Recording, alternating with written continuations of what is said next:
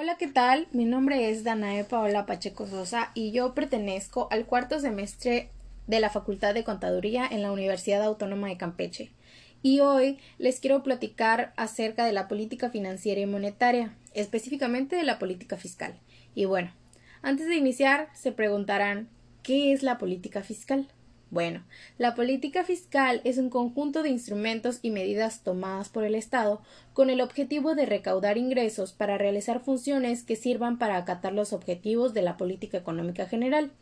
Suponemos que ambas políticas están entrelazadas e incluso es la parte de la política financiera que se encarga de concentrar recursos físicos y financieros que determinarán el grado del gasto público. Esta política al moverse en el ámbito de las finanzas públicas con el fin de recaudar los ingresos necesarios para la realización de las actividades estatales, establece el sistema impositivo o régimen tributario, medidas e instrumentos relacionados con la obtención de recursos financieros. En lo personal, considero que la política fiscal mexicana ha dejado pasar el papel de querer ayudar a los ciudadanos siendo justos y equitativos, convirtiéndose en lo contrario, pues podemos notar un mecanismo que contribuye a la concentración de riqueza e ingreso.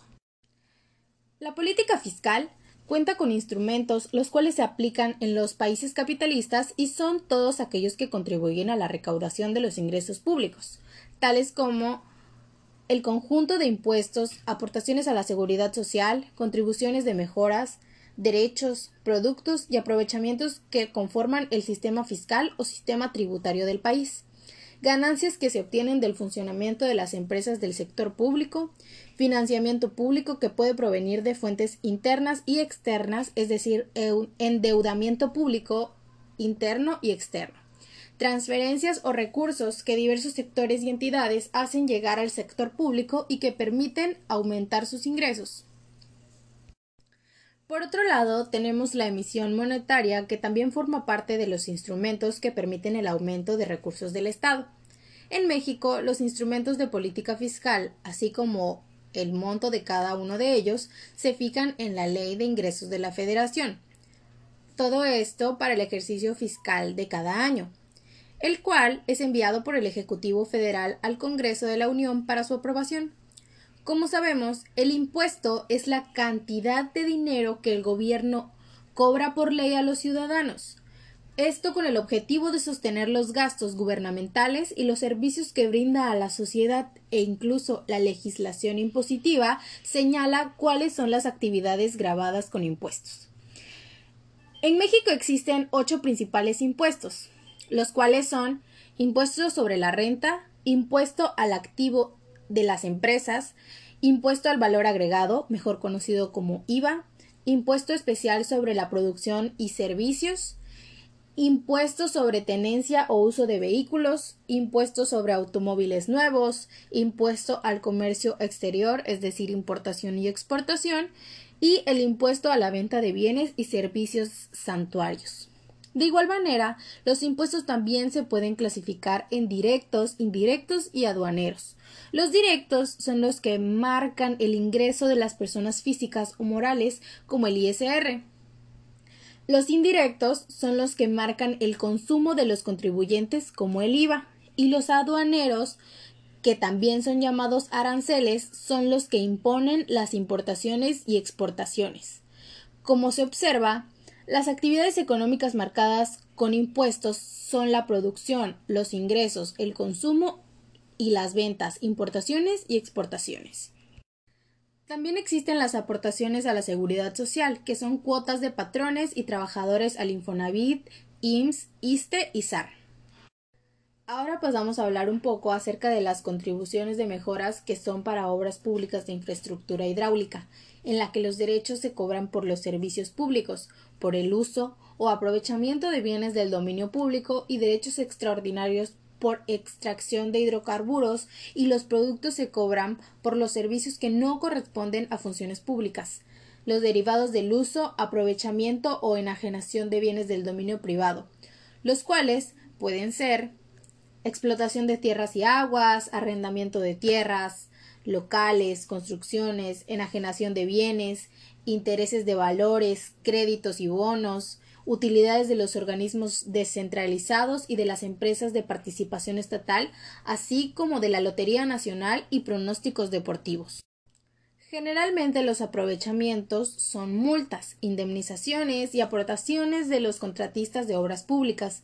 Los ingresos derivados de financiamiento se producen por la emisión de valores internos y externos, así como por los financiamientos del gobierno federal y a los organismos descentralizados y de participación estatal que representan el endeudamiento neto del gobierno federal. Otros ingresos provienen de las utilidades de los organismos descentralizados y de las empresas de participación estatal. Ahora bien, ustedes se preguntarán ¿en manos de quién se encuentra la política fiscal? Bueno, la política fiscal está a cargo de la Secretaría de Hacienda y Crédito Público, que es la que se encarga de aplicar los diferentes instrumentos y mecanismos que conforman el sistema impositivo. También existen otros organismos que apoyan a la Secretaría de Hacienda en la elaboración y ejecución de la política fiscal, tales como la Tesorería de la Federación, los servicios aduanales y de inspección y la Tesorería Fiscal de la Federación, así como el Fondo de Garantía para Reintegros al Erario Federal y otros organismos considerados auxiliares. ¿Cuáles son los objetivos o cuál es el objetivo de la política fiscal? Bueno, eh, el objetivo principal de la política fiscal es contribuir al cumplimiento de las metas de la política económica general, las cuales están orientadas a lograr el desarrollo socioeconómico y sustentable del país. La política fiscal como política de ingresos debe, en primer lugar, recaudar los recursos necesarios y suficientes para que el Estado pueda realizar todas las funciones que le competen y se dice que una reforma fiscal es capaz de contribuir al desarrollo económico sustentable es eh, cumple con las siguientes características que son combatir la evasión fiscal, grabar las actividades informales y a la población económicamente activa informal, eliminar privilegios fiscales, modificar el régimen fiscal de Pemex para no depender de sus recursos, disminuir los impuestos al consumo y aumentar la tasa impositiva de las grandes corporaciones en forma gradual, ampliar la base de contribuyentes, y también incluir la rendición de cuentas en todos los niveles de gobierno, así como la transparencia y el derecho a la información.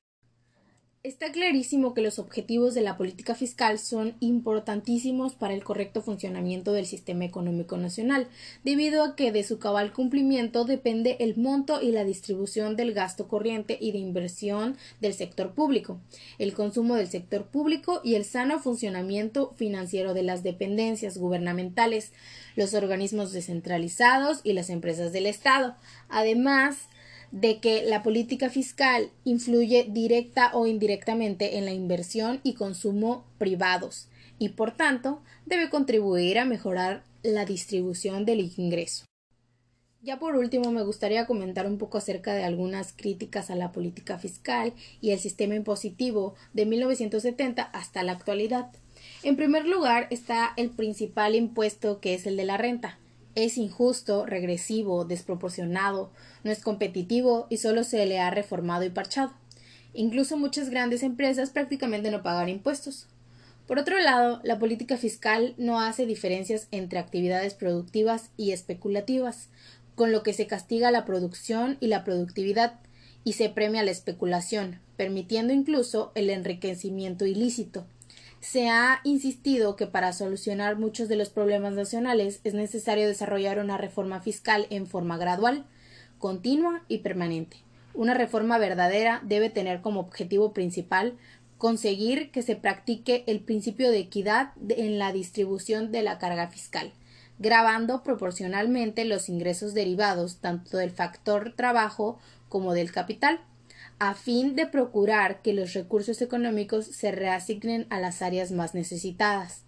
La, alternativa para mejorar la administración fiscal es apegarse estrictamente al marco legal para evitar la evasión en el pago tributario, lo cual perjudica la economía nacional en su conjunto. De igual manera, la carga tributaria está muy mal distribuida debido a que solo el 10% de la población paga impuestos directos. Esto obedece al crecimiento de actividades de la economía informal que no paga impuestos. Se ha modificado la estructura fiscal de manera que ahora se castiga más al consumo que contribuye con cerca de 40% de los impuestos, en tanto que los impuestos a los ingresos solo aportan cerca del 46% del total. Y también se ha calculado que sumados los impuestos, una persona con ingresos medios, es decir, de aproximadamente entre 4 y 6 salarios, paga cerca de 60% de sus ingresos en solamente impuestos. Proporcionalmente se graba más al trabajo que al capital. Luego de pagar impuestos, derechos y aportaciones de seguridad social y vivienda, el mexicano promedio solo puede disponer de 50 centavos por cada peso que recibe de salario. Y bueno, esto fue todo por mi parte y espero que este podcast sea de utilidad para estudiantes o para cualquier persona que esté investigando acerca de este tema. Gracias.